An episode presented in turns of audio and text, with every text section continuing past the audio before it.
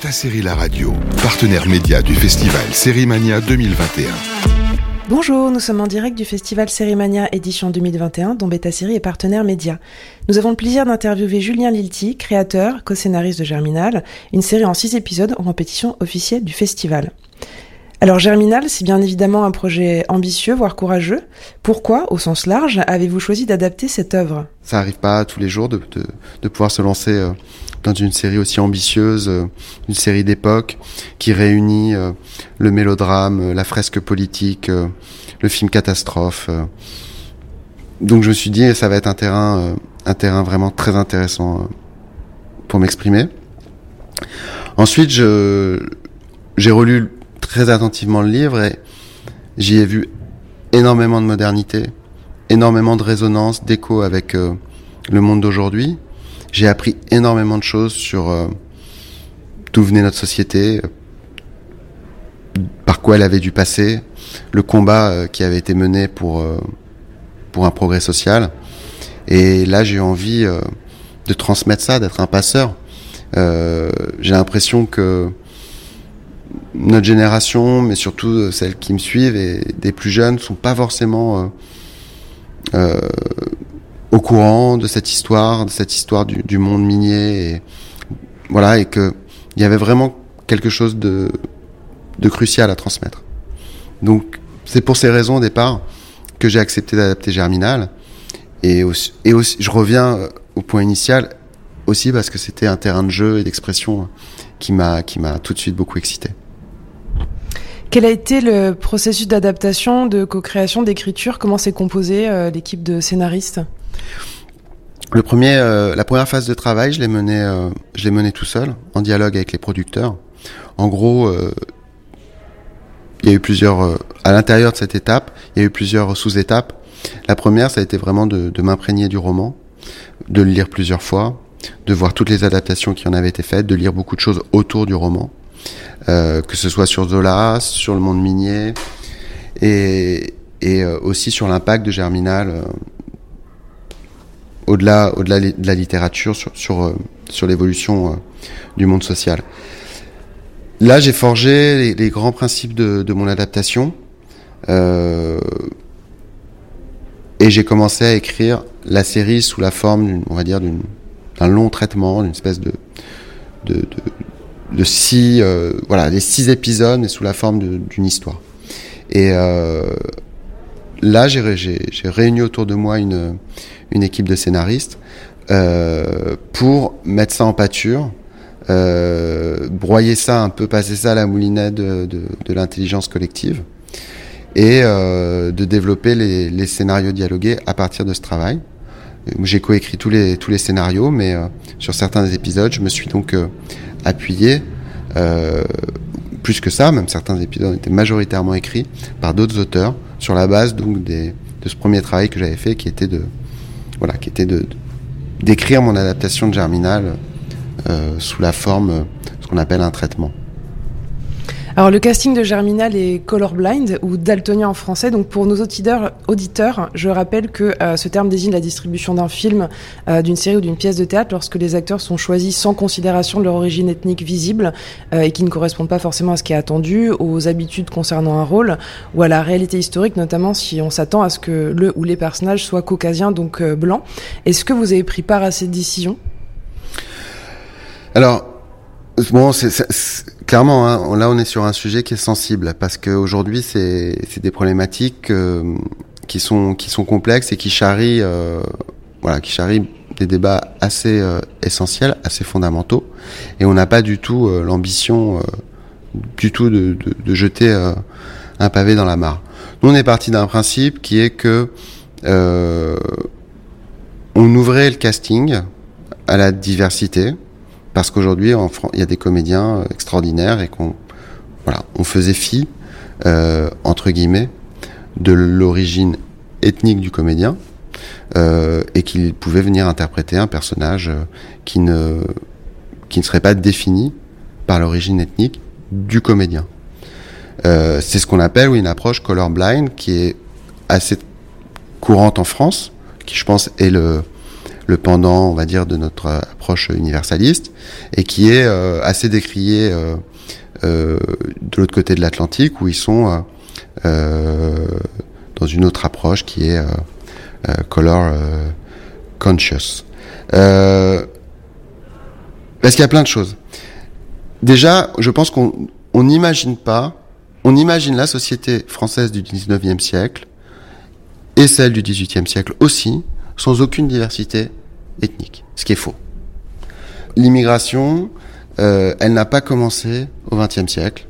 Euh, et d'ailleurs, on s'est amusé dans Germinal, dans la série, à montrer que les immigrés à l'époque, ce sont des Belges, ce sont des gens qui viennent de 100 km de l'autre côté de la frontière. Et que l'hostilité qu'ils soulèvent parce qu'ils sont manipulés par le patronat pour briser la grève, euh, c'est quelque chose qu'on va retrouver de manière cyclique à chaque vague d'immigration, quand ça va être les Italiens, les Polonais, euh, les Kabyles, les Nord-Africains, les Africains, et ainsi de suite. Il y aura toujours cette méfiance vis-à-vis du travailleur qui vient d'ailleurs et qui, malgré lui, participe du dumping social pratiqué par les patrons. Donc en fait, la problématique de l'immigration, euh, elle est présente dans la série. Euh, je réponds à côté, mais ça me semblait un préambule intéressant. Sur la question de pourquoi certains acteurs qui sont d'origine arabe dans le cas de Sami, ou Sami Bouagila, pardon, ou qui est noir dans le cas de Steve Tienche, parce qu'en finalement le, la, question se résume à ces deux, ces deux acteurs et ces deux, ces deux distributions. Moi, j'ai envie de répondre, mais c'est un peu euh, une réponse pour euh, pour euh, en touche, parce que c'était les meilleurs, quoi. Et c'est vrai que c'est des super acteurs. Donc, à un moment donné, euh, moi, j'ai pas envie d'être prisonnier euh, non plus d'un dogme qui serait. Et pour le coup, ça me semblait alors là stupide. Et peut-être que si on était aux États-Unis, parce que c'est pas la même histoire, on aurait été obligé de le faire pour que notre cabaretier soit noir, parce que Steve Tienche est noir, de raconter pourquoi il y a dans le coron un euh, propriétaire d'estaminet qui est noir et tout. Non, en fait, euh, c'est pas la question. Il s'appelle Rasner, il s'appelle Rasner.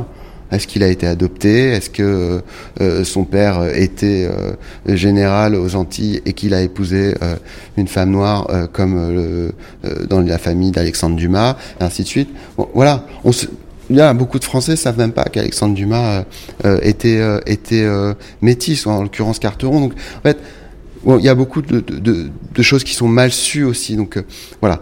et puis sur voilà. Donc nous, on voulait pas intégrer la dimension raciale de l'acteur dans la, dans la définition du personnage.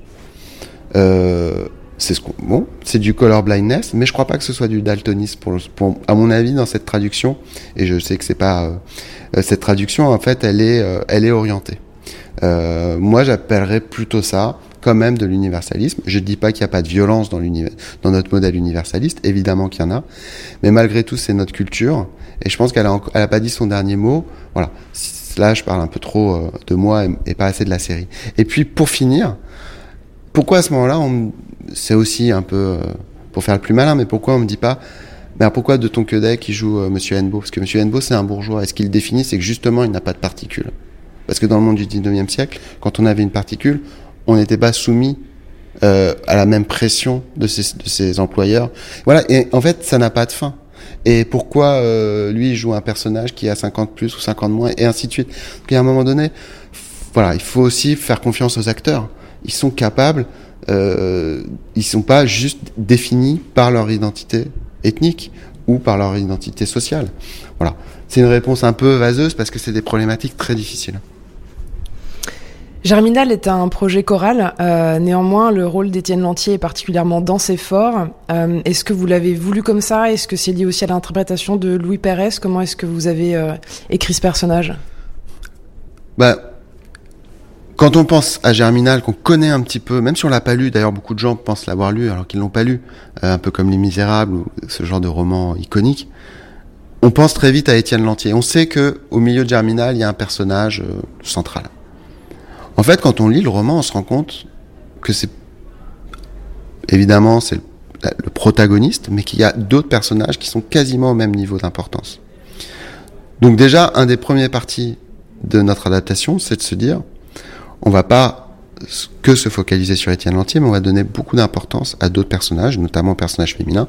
Mais en ça, euh, on, on, suit euh, quand même beaucoup euh, l'indication de Zola.